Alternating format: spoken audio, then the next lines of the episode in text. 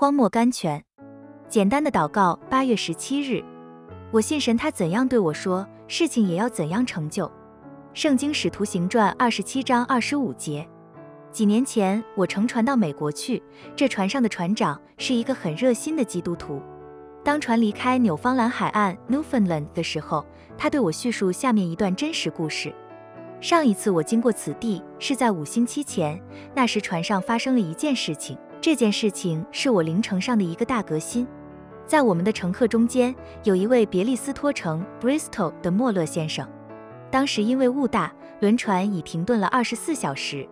莫勒来对我说：“船长，我告诉你，星期六下午我是一定要到魁北克 （Quebec） 的。”我说：“这是做不到的事。”他说。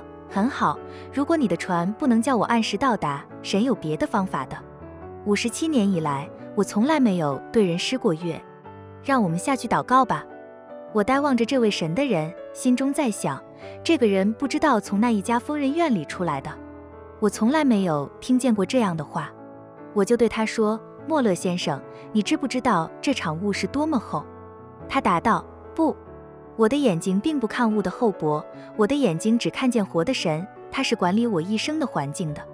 他跪下来做了一个很简单的祷告。当他做完了，我正想接下去做的时候，他放他的手在我的肩膀上，叫我不要做。他说：“第一，你不相信神会答应你；第二，我相信神已经答应了，用不着你再求了。”我呆呆地望着他，他对我说：“船长，我已经认识我的主五十七年了。”在这五十七年中，神从来没有一次不听我过。起来，船长，把门打开。